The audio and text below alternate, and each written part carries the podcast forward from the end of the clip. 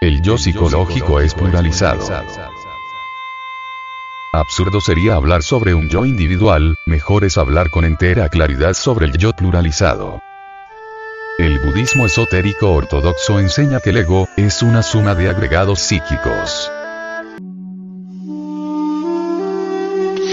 El libro egipcio de la morada oculta menciona con gran énfasis a los demonios rojos de Set. Los yoes diablos que constituyen el ego.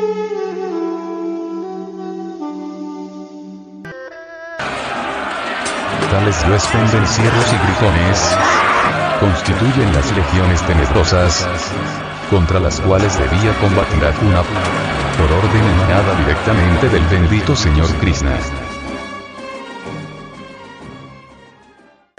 Ese triste homúnculo racional equivocadamente denominado hombre, es muy semejante a un barco fatal tripulado por muchos izquierdos y tenebrosos pasajeros.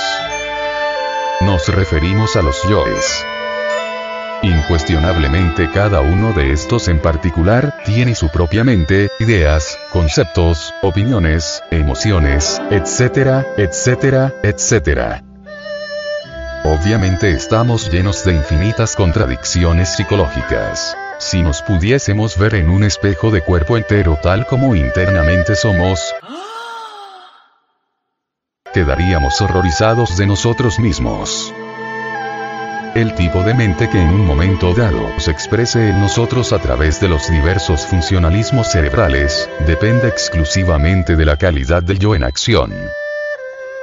Es evidente, palmaría y manifiesta, en cada uno de nosotros, la existencia interior de muchas mentes. Ciertamente no somos poseedores de una mente individual, particular. Tenemos muchas mentes.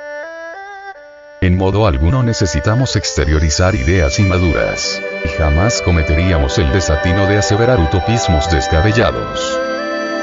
Nuestra aserción tiene muy abundante documentación en todos los libros sagrados de los antiguos tiempos. Como ejemplo viviente de nuestro acerto, no está de más recordar las cruentas batallas de Arjuna contra sus amados parientes, los Yois. En el Bhagavad Gita. El canto del Señor. Ostensiblemente, tales agregados psíquicos, subjetivos, personifican evidentemente a todo ese conjunto de defectos psicológicos que llevamos dentro de cada uno de nosotros. En rigurosa psicología experimental resulta patente el embotellamiento de la conciencia dentro de tales subjetivos.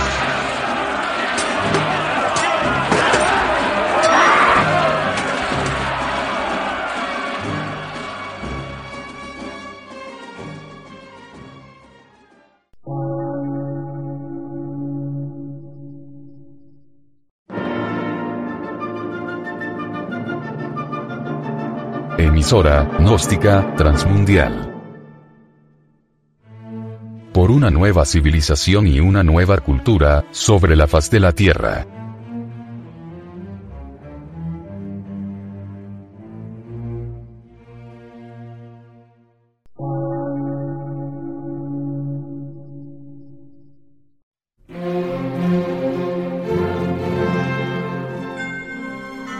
Medio de radiodifusión científico, artístico, místico y filosófico, de la Asociación Colombiana de Centros de Estudios Gnósticos, Antropológicos, Psicológicos y Culturales. A.C.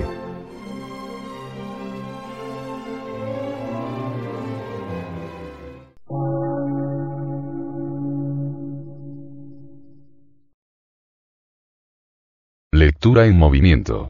Difusión sin fronteras.